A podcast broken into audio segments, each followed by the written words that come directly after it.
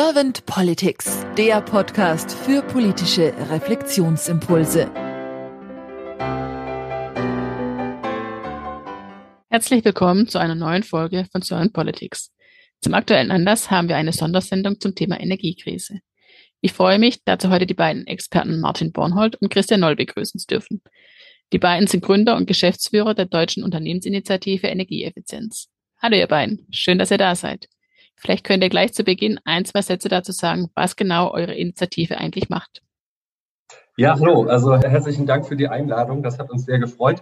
Ich würde vielleicht mal so ein bisschen einsteigen und Christian, du ergänzt mich dann Fach. Und zwar DNF, du hattest das schon erwähnt, Kerstin, ist die Deutsche Unternehmensinitiative Energieeffizienz. Uns gibt es jetzt zwölf Jahre. Wir sind ein Netzwerk aus rund 230 Unternehmen und Organisationen mittlerweile, die Mitglied sind. Wir sind ein gemeinnütziger Verein und setzen uns als Stimme der Energieeffizienz dafür ein, dass eben mehr Energie gespart wird, energieeffizienter eingesetzt wird als wesentliche Säule und wesentlichen Beitrag zu Klimaschutz und Energiewende.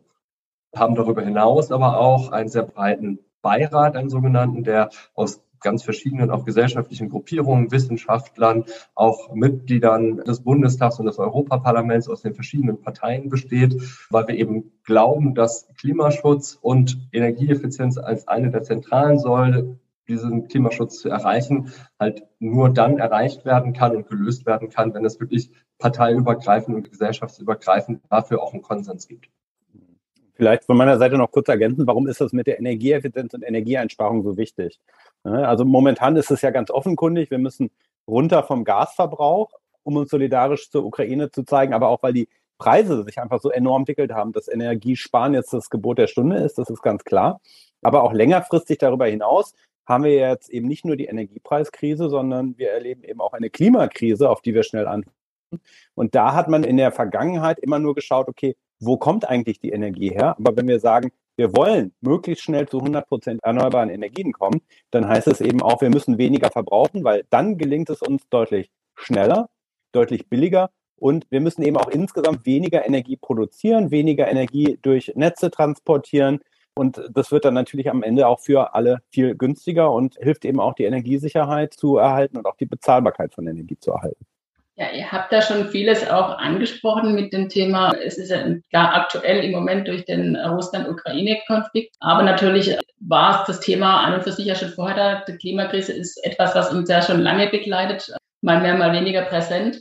Wie würdet ihr trotzdem den Status quo einschätzen? An welchem Punkt der Krise sind wir, beziehungsweise was sind so die Kernthemen, damit wir überhaupt von einer Krise sprechen, weil letztendlich äh, Energiekrise ist ja ein Riesenbegriff an und für sich. Wie seht ihr da, wo stehen wir aktuell als Deutschland? Mhm. Ja, also man kann nicht sagen, dass gar nichts passiert ist. Nicht? Also wenn wir uns anschauen in Deutschland bei neuen Gebäuden, die sind auf einem guten Standard. Wir sehen auch, was insgesamt die Entwicklung der Energieverbräuche betrifft, stagnieren die zumindest. Ne? Also wir hatten ja in den letzten Jahren dann doch ein gutes Wirtschaftswachstum immer gehabt. Der Energieverbrauch ist nicht entsprechend mitgestiegen, aber wir müssen eben zu einer absoluten Reduktion kommen. Und das haben wir noch nicht geschafft. Das haben wir vor allen Dingen bei den bestehenden Gebäuden nicht geschafft. Das haben wir aber auch oft in der Industrie nicht geschafft.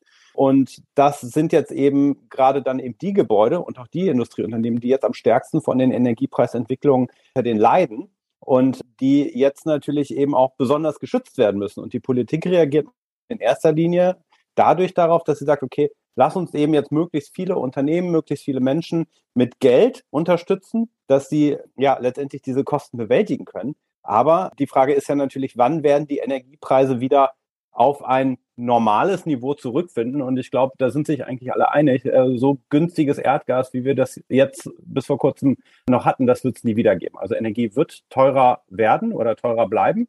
Und deswegen müssen wir halt eben auch schauen, dass wir aus diesem Teufelskreis auch eben rauskommen und auch langfristig so investieren, dass langfristig Energie gespart wird. Ne? Also jetzt einfach nur zu sagen, wir strahlen nachts irgendwelche Denkmale nicht an, die Temperatur in den Wohnräumen und in den Arbeitsstätten, die wird gesenkt. Das ist ja auch alles irgendwie mit Entbehrung verbunden. Aber in dem Moment, wo Energie dann wieder billiger wird oder wenn auch, sind ja auch entsprechende Verordnungen auf den Weg gebracht worden, wenn die wieder aufgehoben werden, dann geht der Energieverbrauch wieder hoch und die Energiekosten natürlich eben entsprechend auch. Und aus diesem Teufelskreis müssen wir endlich ausbrechen. Und das hat die Politik leider versäumt, ganz lange. Und auch momentan steht das noch nicht weit genug auf der Agenda zu schauen, wie schaffen wir das denn eben, diese dafür notwendigen strukturellen Investitionen mindestens genauso stark voranzutreiben, wie wir das mit den Entlastungen, die direkter Natur sind, momentan machen.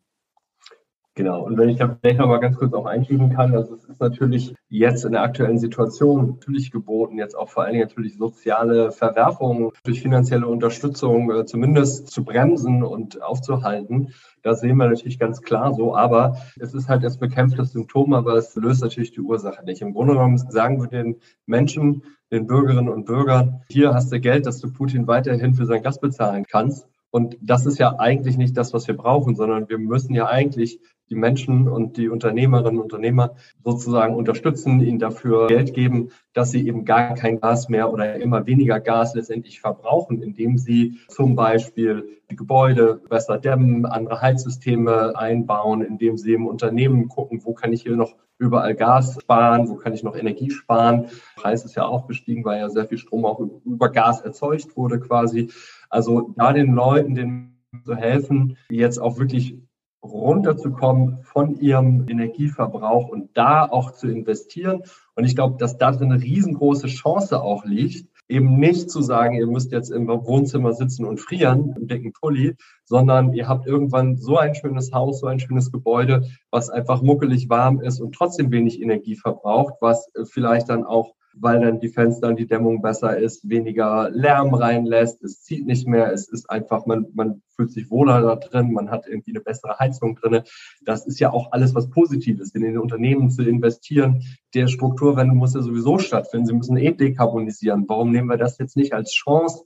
Und als Anlass wirklich großflächig auch dahingehend uns als Gesellschaft zu modernisieren, indem wir jetzt wirklich investieren in so eine nachhaltige Infrastruktur in den verschiedenen Bereichen. Verkehr natürlich genauso.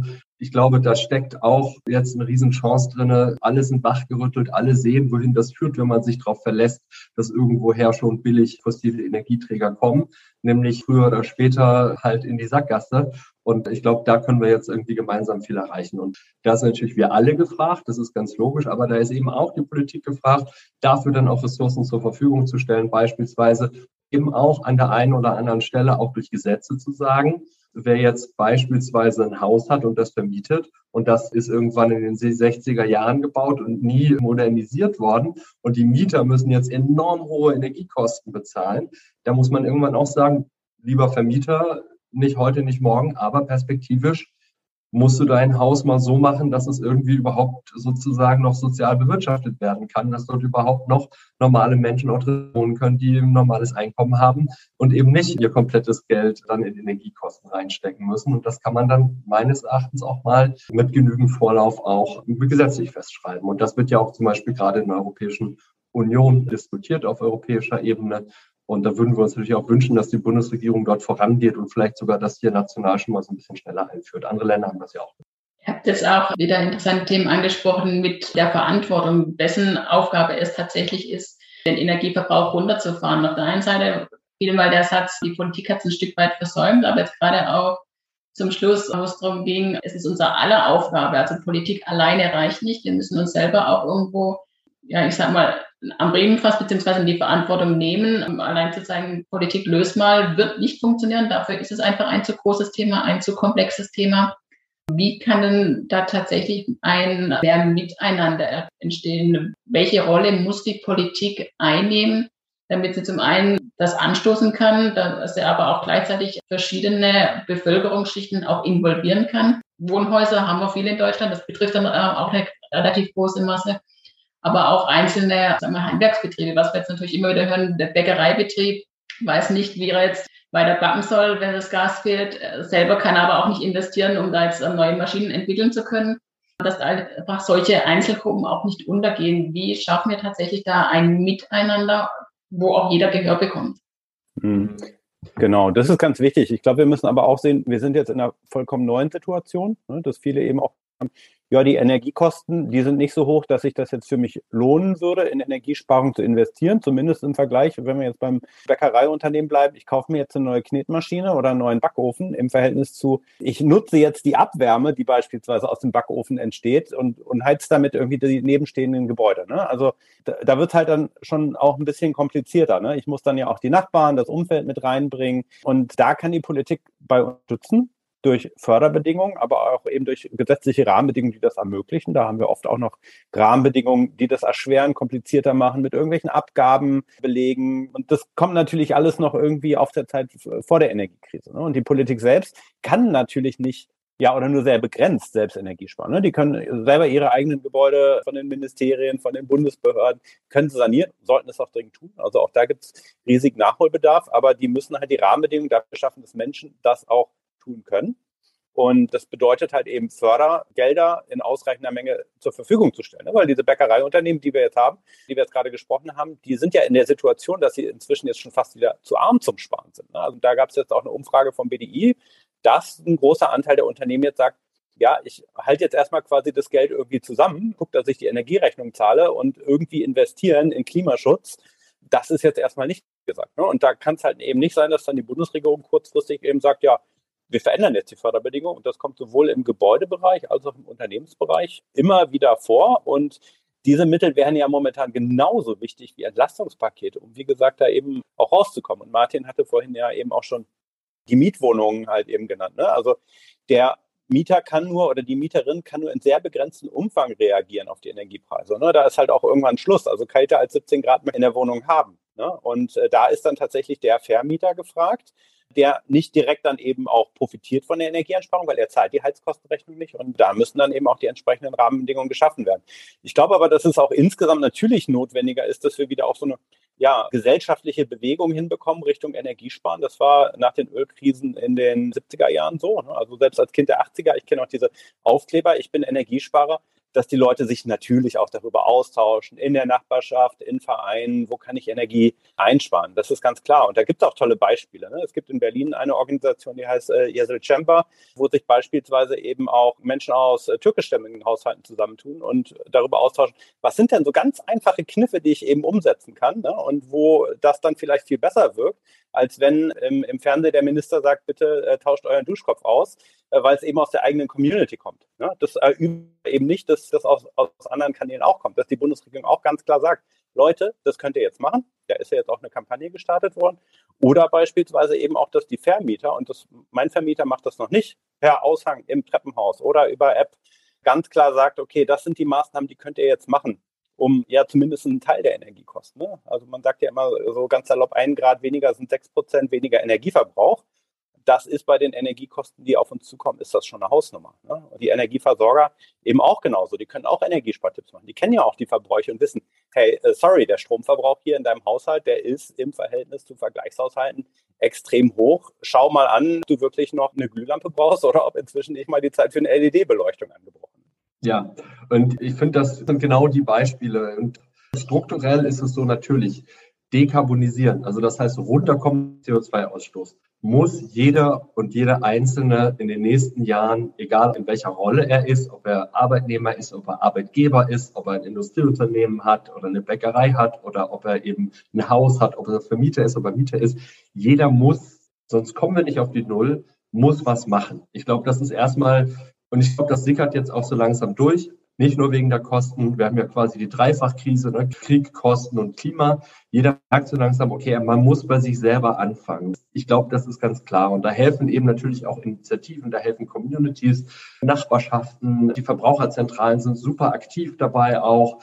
Es gibt viele regionale, lokale Energieagenturen. Also es gibt schon viele Akteure, es müssen noch viel mehr werden. Und ich glaube, jeder muss sich erstmal an die eigene Nase fassen, weil das ist ja ein Grundproblem bei Klimaschutz, wenn man sagt, hier in Deutschland, wir haben ja nur so zwei Prozent und da soll doch erstmal China und Indien anfangen. So wird das nie was werden. Nee, man muss bei sich selber anfangen und ich glaube, diese Erkenntnis sickert so langsam durch und das ist immer besser, man macht es in der Gruppe und tauscht sich aus, als wenn man es alleine macht. Das Zweite ist aber, und ich glaube, das ist ganz entscheidend und das ist die Rolle der Politik, die soll auch jetzt nicht dem Einzelnen vorschreiben, du musst jetzt da dein Fenster austauschen oder das muss jetzt die neue Heizung sein. Das wird nicht funktionieren, weil das eben jeder individuell für sich seinen Weg finden muss, wie er quasi mit seinem Haus oder seinem Unternehmen oder wie auch immer runterkommt auf die Null CO2. Das ist es ganz individuell. Das kann quasi gar nicht zentralistisch oder irgendwie von der Regierung vorgeschrieben und gesteuert werden. Was aber eine Regierung oder eine Politik schon machen kann und meines Erachtens auch muss, sind zwei Sachen. Erstens natürlich dafür eine positive Stimmung schaffen, auch mit der sozusagen Kommunikation und die Aufmerksamkeit, die ja auch medial auf Politiker bekommen. Und das Zweite und fast noch viel wichtiger ist, einen Rahmen schaffen, in dem die Menschen dazu befähigt werden, ermuntert werden, unterstützt werden, das zu tun und auf gar keinen Fall am Ende dafür bestraft werden. Und momentan und in der Vergangenheit war es eben tatsächlich einfach so, dass derjenige oder diejenige, die gesagt hat, ach, mir wurscht mit dem CO2-Ausstoß, ich fliege jetzt irgendwie nach Mallorca dreimal im Jahr, um dort shoppen zu gehen oder was auch immer, ja, oder ich bin ein Unternehmen und Gas ist halt irgendwie billig und das ist halt irgendwie, wenn ich jetzt auf einen anderen Energieträger umstelle, dann habe ich ja Kostennachteile, dann bin ich nicht mehr so wettbewerbsfähig mit meinem Produkt und dann habe ich ja gar keine Chance mehr am Markt. Also werde ich ja dafür bestraft, wenn ich also mich sozusagen nachhaltig äh, verhalte, weil mein Wettbewerber, der es nicht tut, oder auch der Vermieter, ne, der sagt, ich mache jetzt einen Klimaschutz äh, in meinen Wohnungen, der hat dann im Zweifelsfall halt gegenüber seinem Wettbewerber, der das irgendwie nicht macht und der sagt, ja, hier in Berlin, da kann ich sowieso, da kommt es auf die Nebenkosten nicht an, weil die Mieten, also was die Leute da bereit sind zu bezahlen, ist sowieso noch relativ hoch. Das schöpfe ich einfach ab. Ne? Also so ist ja dann die Logik. Und der wird dann dafür bestraft, wenn er sich sozusagen, wenn er in investiert in Klimaschutz und der, der es nicht tut, wird im Grunde genommen durch eine persönliche oder unternehmerische Rendite dafür belohnt, weil CO2 ja quasi ja, verfügbar, unendlich verfügbar ist. Und das war, glaube ich, und ist das Problem gewesen in der Vergangenheit. Und wir sehen jetzt, und das ist leider eben so, wenn wir das jetzt rein nur über den Preis regeln wollen, da gibt es ja auch welche, die sagen, ja, da müssen wir einfach CO2 jetzt ganz teuer machen. Dann sozusagen wird das ja belohnt, wenn ich weniger CO2 emitiere. Und da ist natürlich was dran, aber es, wir sehen jetzt, wenn wir das wirklich auf Null, also wenn wir es jetzt mal zu Ende denken und sagen wir Null CO2, dann müssten die Preise für Energie so hoch bleiben, wie sie jetzt sind, um überhaupt die Incentives dafür zu setzen, unternehmerisch das dann auch zu tun. Und das bringt natürlich wiederum dann viele an ihre Grenzen. Und da ist dann wiederum auch die Aufgabe des Staates zu sagen, okay, das kann es ja nicht sein, sozusagen, dass die Leute arm werden dann durch den Klimaschutz, sondern da muss man dann eben auch sozusagen als Staat rein investieren, im Zweifelsfall, weil es dann eine Modernisierung insgesamt, da kommt die Rendite über die Zeit, aber da muss der Staat letztendlich einspringen. Also das ist jetzt ein bisschen abstrakt, aber ich hoffe, es wird trotzdem einigermaßen klar, Ne? Jeder Einzelne muss was tun, muss sich den richtigen Weg finden, auf Null CO2 zu kommen in den nächsten 20 Jahren. Aber der Staat muss natürlich dabei helfen, zu unterstützen und auf jeden Fall nicht die Leute zu bestrafen, die das tun, weil sie dann Nachteil haben gegenüber denjenigen, die sich eben um den Klimaschutz nicht scheren.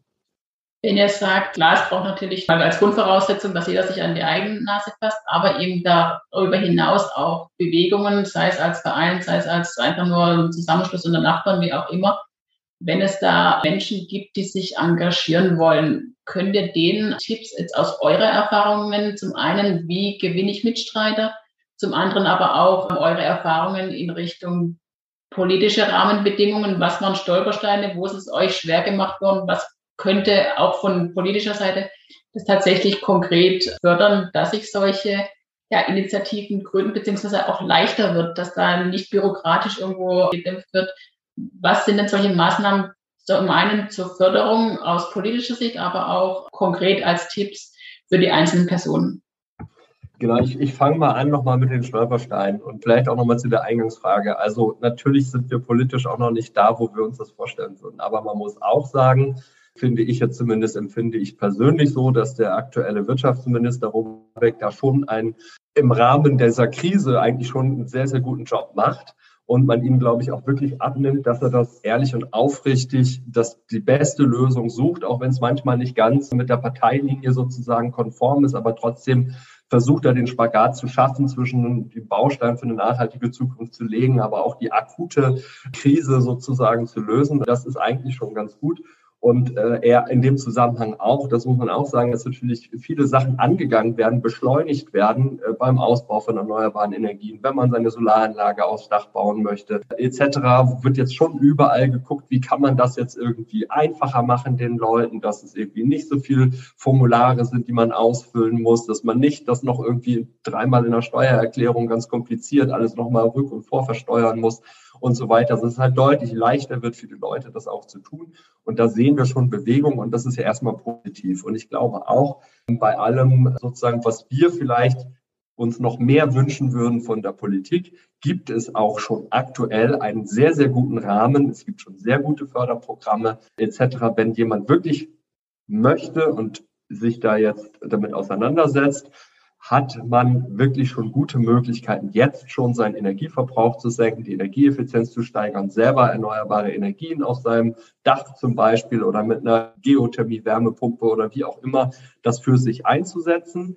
Das geht natürlich alles noch besser und schneller und schöner, wenn die Bedingungen noch, noch besser werden und wird noch mehr Leute auch dazu anreizen, das zu tun. Momentan ist das natürlich so eine, so eine, so nochmal, so eine, sag mal, etwas größere Speerspitze, die aber jeden Tag wächst. Aber es ist doch nicht die ganze Gesellschaft, aber schon ein signifikanter Teil, die sich damit jetzt wirklich auseinandersetzen.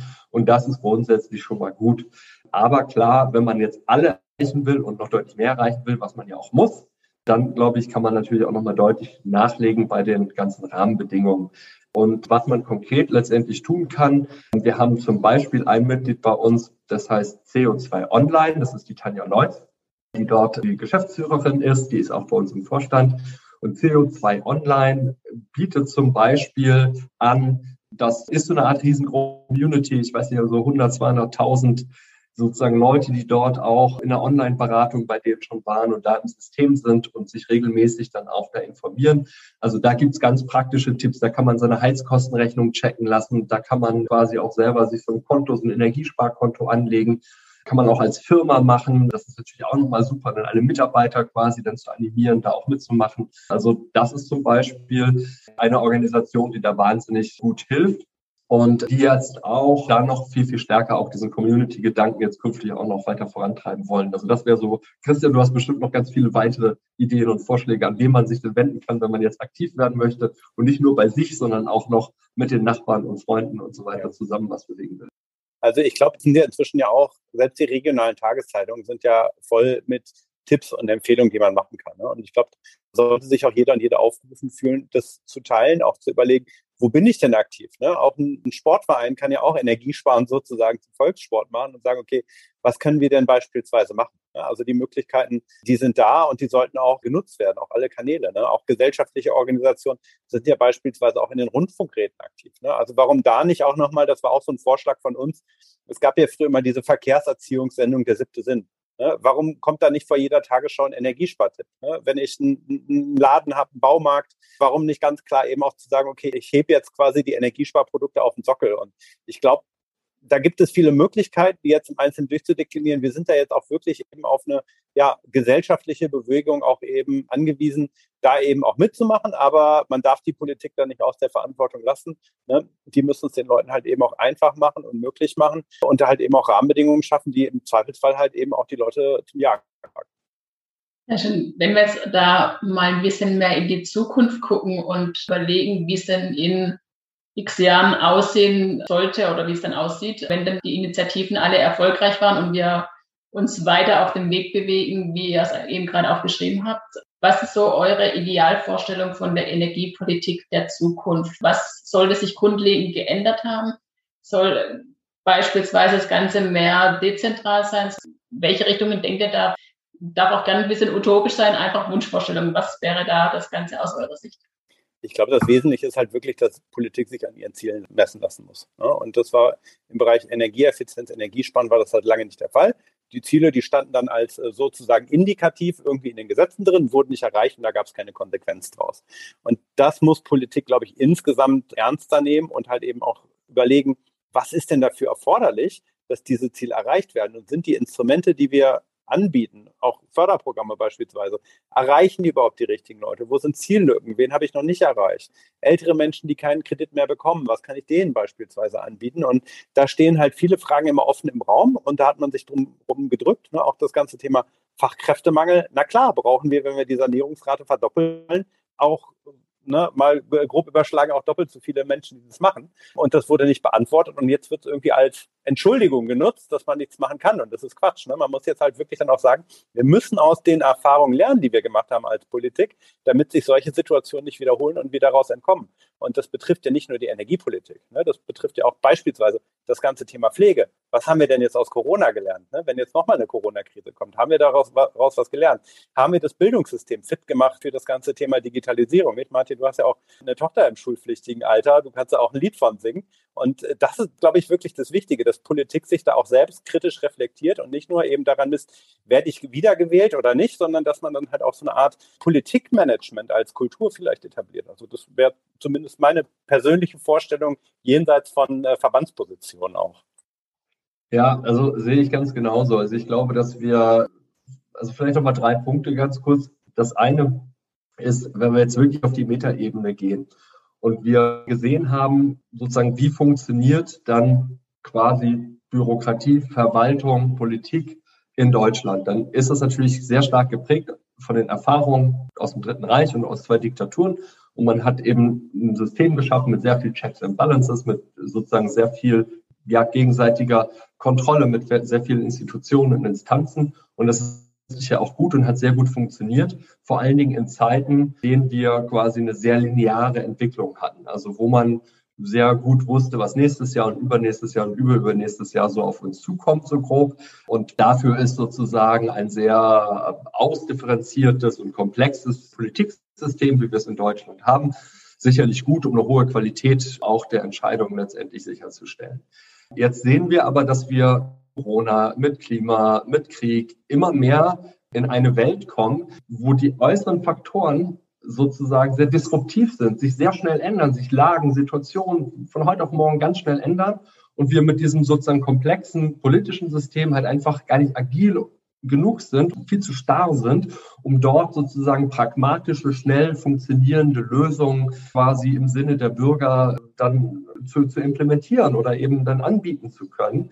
Und ich glaube, dass das sozusagen ein strukturelles Problem ist, das in meiner Zukunftsvision auf jeden Fall angegangen ist, dass wir gleichzeitig eine gute Qualität, eine gute gegenseitige Kontrollmechanismen haben, dass es eben nicht wieder zu, zu Autokratie und Diktatur kommen kann, aber gleichzeitig als sehr handlungsfähig, sehr schnell, sehr agil sind, wie man zum Beispiel eben auch aus kleineren Ländern in Skandinavien oder in den Niederlande oder sowas gesehen hat, die dort auch Politik gemacht und gelebt wird. Also das wäre, glaube ich, so, dass man eben schneller auf schnellere äußere Veränderungen auch einfach pragmatischer und schneller reagieren kann und nicht immer dann, ja, Datenschutz und es müssen 60 Juristen noch überall mit drauf gucken, dann verlieren wir halt einfach Traktion. Das vielleicht so ganz übergeordnet. Das zweite ist, du hattest gefragt nach zentral versus dezentral. Da würde ich grundsätzlich sagen oder auch Autarkie oder nicht.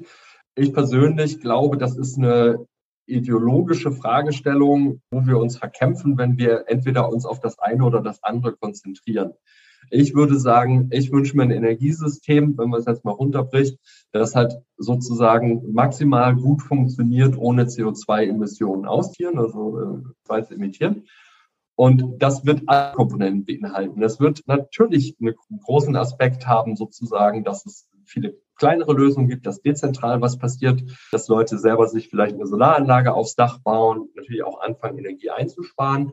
Wird aber sicherlich trotzdem auch mit unseren europäischen Partnern total sinnvoll sein, sich auch da weiterhin auszubalancieren. Wenn der eine mal mehr hat, dass der andere zu wenig, dass man sich gegenseitig hin und her schiebt sind ja große Systeme dann ja wieder sehr gut, wo man sich sozusagen eben nicht komplett abkapselt und äh, jeder für sich sein eigenes energieautarkes System baut, weil das viel zu teuer ist. Und das dritte vielleicht noch ganz kurz, Zukunftsvision selbst haben wir, glaube ich, auch letztes Jahr mit der Effizienzrepublik Deutschland äh, glaube ich, auch nochmal eine ganz tolle Zukunftsvision, letztendlich auch im Rahmen sozusagen des Wahlkampfs etc., dass wir eben gesagt haben, hey, dieses, diese ganze Thematik nachhaltige Energieversorgung, ja, und zwar natürlich Energieeffizienz, aber auch erneuerbare Energien etc., das ist doch eigentlich ein riesengroßes Modernisierungsprogramm für unser Land, für unsere Gesellschaft, für unsere Infrastruktur, für unseren Verkehr, für Fabriken, die einfach leiser sind, die weniger emittieren, wo man lieber arbeitet auch für Gebäude, in denen man lieber wohnt, in denen man Büros, in denen man sich lieber aufhält, weil es eben nicht einfach verglaste Fenster ist, überall zieht, zieht, es wird kalt, man hat sozusagen all die ganzen Nachteile aus einer veralteten Infrastruktur, sondern wir haben eine top moderne Infrastruktur, ein modernes Land, in dem wir uns wohlfühlen, in dem wir gerne leben, arbeiten, wohnen. und produzieren. Und das ist, glaube ich, so ein bisschen auch unsere Vision von der Zukunft. Vielleicht nochmal zum Thema Energieautarkie. Nicht? Also das ist ja auch eine Diskussion, die inzwischen weit vorangeschritten ist, die natürlich von zum einen getrieben wird von der Idee zu sagen, kann ich mich denn jetzt beispielsweise von Gasversorgung unabhängig machen durch einen Holzofen oder was weiß ich. Ne? Und man merkt aber eben auch gleichzeitig, auch das Holz muss irgendwie geliefert werden. Ne? Also die, die, wenigsten Leute haben ja einen Wald und können sich selbst versorgen. Und das ist ja auch dem tatsächlich bei ja, Strom-Selbstversorgung dass niemand auf seinen Netzanschluss im Zweifelsfall verzichten möchte, ne? wenn jetzt die eigene Anlage mal ausfallen sollte. Und von daher ist die Diskussion inzwischen ein bisschen weiter und äh, dass man halt sagt, es geht eigentlich um Autarkie gerade. Die kann man natürlich erhöhen. Wenn die dazu führt, dass eben dann unterm Strich auch Energie eingespart wird, ist das eine super Sache. Aber es wird immer irgendwie ein zusammenhängendes Energiesystem geben müssen. Und ich glaube auch gerade in äh, Europa im Strombereich ist das ja auch gut, dass man sich zwischen befreundeten Nachbarstaaten dann auch gegenseitig backen kann. Ne? Also Franzosen hatten ja diesen Sommer eben auch das Problem mit den Atomkraftwerken, dass die eben nicht gekühlt werden konnten und waren dann halt froh, dass sie aus Deutschland eben dann eben den Strom bekommen haben. Da wird es mit Sicherheit auch nochmal ein ganz großes Thema der Innovationsforschung sein. Du sagst natürlich Autarkie ein Stück auch ein riskantes Thema, weil es, im Moment sind wir noch nicht so weit. Mit Sicherheit braucht es ja auch noch viel Innovationsförderung, dass wir beispielsweise sagen können, die Energie besser speichern, dass wir theoretisch tatsächlich von Solar, Wind, was auch immer, diese zeitlichen Energieressourcen ähm, nutzen könnt und trotzdem eine generelle Versorgung. Habt ihr da noch einen kurzen Impuls, was Thema Innovationsförderung angeht oder wie ist da euer Punkt dazu? Also ja, nein, natürlich. Vielleicht dazu. Also erst nochmal, wie gesagt, ich glaube, Autarkie ist ja kein Selbstzweck. Wenn man eine gute Verteilung hat mit verschiedenen Partnern, die demokratisch auch unsere Werte teilen in der Europäischen Union, dann ist es meistens aus einer Systemsicht auch günstiger und schneller sozusagen zusammenzuarbeiten, als sich national abzuschotten, auch energietechnisch oder eben im, Dorf abzuschotten oder im eigenen Haus. Nichtsdestotrotz ist natürlich gut, wenn jedes Haus nochmal einen Beitrag zum Energiesystem auch leistet. Also, ne, also ich glaube, dass das, dass da die Antwort, wie gesagt, darf man, glaube ich, nicht ideologisch betrachten. Man muss sie letztendlich, glaube ich, systemisch betrachten. Und im System sind beide Komponenten immer extrem wichtig. Also eine gewisse Dezentralität bietet eine gewisse Sicherheit gegen Ausfälle, aber eine Zentralität bietet eben auch Sicherheit gegen Ausfälle, weil dann derjenige einspringen kann, weil ne, wenn der eine gerade mal nichts hat, dann kann der andere eben einspringen. Deswegen glaube ich, wird beiden Komponenten letztendlich bestehen. Und was die Thema Innovation ist es so, also natürlich gibt es sozusagen verschiedene Förderprogramme auch, Länderebene, auf Bundesebene. Die EU gibt dafür sehr viel Geld aus. Und das ist auch richtig und wichtig. Jetzt kann man natürlich immer noch mal streiten, sind die genug ausgestattet, sind die gut, sind die, fördern die dann das Richtige, fördern die die richtigen Innovationen und so weiter und so fort. Da gibt es bestimmt noch Luft nach oben, das will ich gar nicht bestreiten. Grundsätzlich ist aber der allergrößte Innovationstreiber der, wenn ich politische Rahmenbedingungen schaffe, die dazu führen, dass viele Unternehmen und viele Bürgerinnen und Bürger sagen, hey, ich will jetzt hier Klimatechnologien, Klimaschutztechnologien bei mir einsetzen und die Nachfrage extrem steigt. Das regt erfahrungsgemäß die Innovation deutlich stärker an als sozusagen zentrale staatliche Innovationsförderprogramme. Die können immer nur sozusagen ergänzen. Aber keine Innovation wird sich, die kann noch so toll staatlich gefördert sein, wird sich verbreiten, wenn es keinen Markt und keine Nachfrage dafür gibt. Das beste Beispiel, ich komme ja selber aus Dithmarschen und da stand vorher der Grovian, also die, oder die Grovian, die Großwindanlage, zentral gefördertes Forschungsprojekt, war bestimmt aus der Technologieforschung total wichtig und hilfreich, ist aber irgendwann abgebaut worden und mit dem Fazit, ja, das mit der Windenergie, das macht sogar keinen Sinn. Staatlich gefördertes großes Forschungsprojekt. Dann hat man aber ein EEG eingeführt, das Rahmenbedingungen dafür geschaffen hat, dass ganz viele Unternehmerinnen und Unternehmer und Bürgerinnen und Bürger gesagt haben, hey super, wenn ich jetzt hier eine Solaranlage also aufs Dach baue oder eine Windanlage auf meinen Acker stelle, da habe ich ja keinen Anreiz, weil, es, weil ich damit dann Geld verdienen kann, weil ich damit meine Rente vielleicht sichern kann. Und dann äh, ist auf einmal ein riesengroßer sozusagen Markt für Windkraftanlagen entstanden, die auch tatsächlich dann sehr, sehr gut geworden sind und sich immer weiter verbessert haben, immer höhere Wirkungsgrade bekommen haben und so weiter und so fort, weil ein Rahmen geschaffen wurde, in dem eine Nachfrage nach innovativen Produkten entstanden ist. Und ich glaube, das ist ganz entscheidend zu verstehen. Genau. Ne? Also es ist tatsächlich eben das Ding, wie kriege ich die Dinge in die Breite? Und man kann ja auch über sowas wie gesetzliche Standards, die durch innovative neue Produkte definiert werden, auch den Markt insgesamt in die Richtung bringen. Ne? Das hat man beispielsweise beim Thema Ökodesign-Standards gemerkt. Ne? Die LED-Lampe, die hätte es in der Verbreitung ohne diese Standards nicht gegeben. Die war rudimentär, war die am Markt, aber die wollte keiner kaufen, weil die schlechtes Licht gemacht haben. Ne? Ähnlich wie vorher die, die Energiesparlampen, die waren ja auch nicht so beliebt, aber ohne den Standard wäre das eben nicht passiert. Und gleichzeitig muss man aber eben auch schauen, wo geht es eben weiter, wo geht die Reise hin? Und es gibt eben auch noch viele offene Fragen. Ne? Wie stelle ich CO2-freien Zement her? Ne? Also dafür braucht man auch noch Grundlagenforschung, man braucht auch noch Forschungsprodukte und Projekte, um zu überlegen, wie kriege ich vielleicht auch Dinge einfacher und attraktiver gemacht, die grundsätzlich technisch schon funktionieren. Das ist sozusagen die zweite Stufe ne, der Markteinführung. Und dann kommt ja letztendlich der Markt, Markt-Rollout. Aber was man, glaube ich, dazu auch nochmal ergänzend sagen muss, und ich sage auch ganz bewusst vorweggestellt, das macht Innovationsforschung nicht notwendig, aber im Bereich der Energieeffizienz sind eigentlich alle Lösungen schon da, um die Ziele zu erreichen. Die müssen wir jetzt nur in die Breite bringen. Und das Traurige dabei ist, die sind teilweise schon sehr lange da und noch längst nicht in der Breite. Also stand ja jetzt zur Diskussion beispielsweise auch eine Austauschpflicht für sogenannte drehzahlgeregelte Heizungspumpen. Ja, also die meisten wissen wahrscheinlich gar nicht, dass sie sowas im Keller haben, ne, also eine ungeregelte, aber dass man die austauschen muss und dadurch 80 Prozent Strom einsparen kann. Ja, die gibt es schon ewig und nach Tage und die sind immer noch nicht Standard. Und da ist tatsächlich dann Politik gefordert, etwas, was ja eigentlich schon längst keine Innovation mehr ist, endlich zum Standard zu machen und auch eben in die Heizungskeller dann zu bringen. Dann danke ich euch beiden herzlich für dieses Gespräch. Waren sehr interessante Themen, die ihr reingebracht habt. Viel Impulse, viel, was, denke ich mal, unsere Hörer mitnehmen können. Und dafür herzlichen Dank.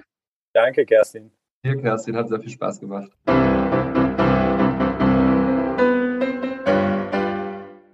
Servant Politics gibt's auf Spotify, Apple Podcasts und überall, wo es Podcasts gibt. Abonniert uns gerne und hinterlasst uns eine Bewertung. Servant Politics, der Podcast für politische Reflexionsimpulse.